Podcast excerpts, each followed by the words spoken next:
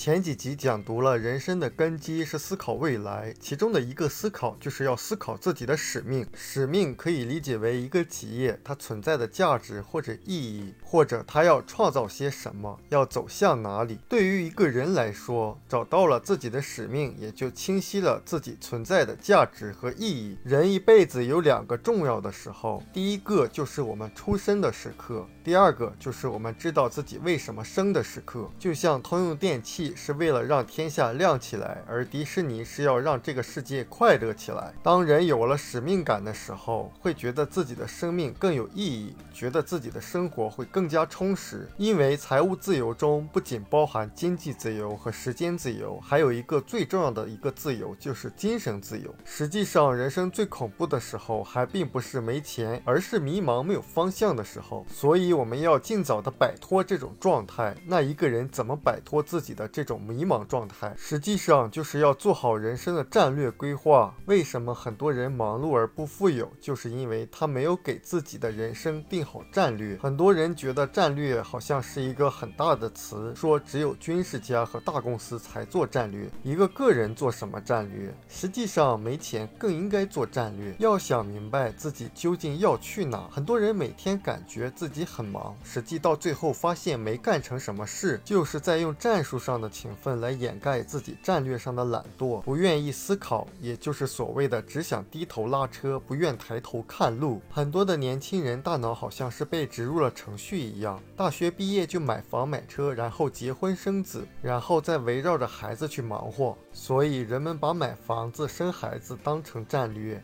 但是从来就没有把自己的人生当做战略。有的人可能自己混得不是很好。他甚至把混得好的希望寄托在孩子身上，你觉得这样很公平吗？那你说战略怎么做？实际上，企业的战略就是愿景、使命和价值观。愿景不是说明年增长百分之二十，那个是目标。愿景是你的企业或者你的团队五年、十年、二十年以后会成为什么样子，也就是说，能够给员工、给合伙人带来什么样的好处。所以，使命是往哪个方向去？愿景是阶段性的，那一个优秀的企业，它的愿景和使命碰到一起，就会像化学反应一样，能够把人们点燃，激发起人们内心真正的强大的动力。因为人们觉得做这个事情很有意义，才会努力的去做下去。财务自由的核心就是要制定一个实现财务自由的战略，也就是把财务自由作为我们首要关注的问题。因为通过经济和时间的自由而带来的精神自由，其中的一个价。值就是我们不再需要为钱去做价值观的妥协了。妥协的表现就是你不愿意去付出时间的时候，还需要付出时间、注意力，甚至付出尊严和情感。为什么要把财务自由作为战略？因为通向财务自由之路本身就是一场价值观的战争，是一场关于把自由放在第一位还是把安全放在第一位的战争，也是关于抢夺我们注意力的战争。因为当我们谈到把财务自由放在首位的，的时候，有的人就觉得你得关心关心国家大事啊。他们总觉得有很多的事情需要去关心，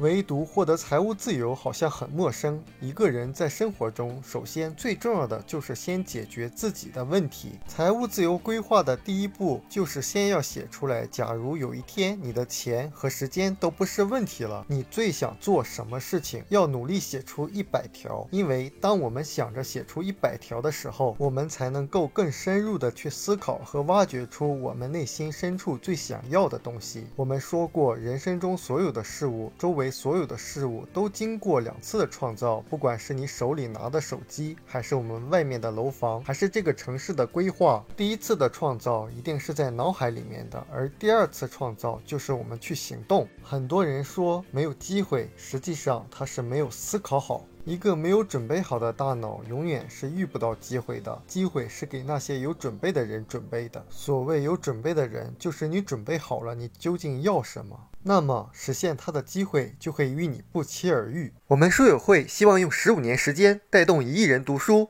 改变思维，思考致富，和一千个家庭共同实现财务自由。快来加入我们吧！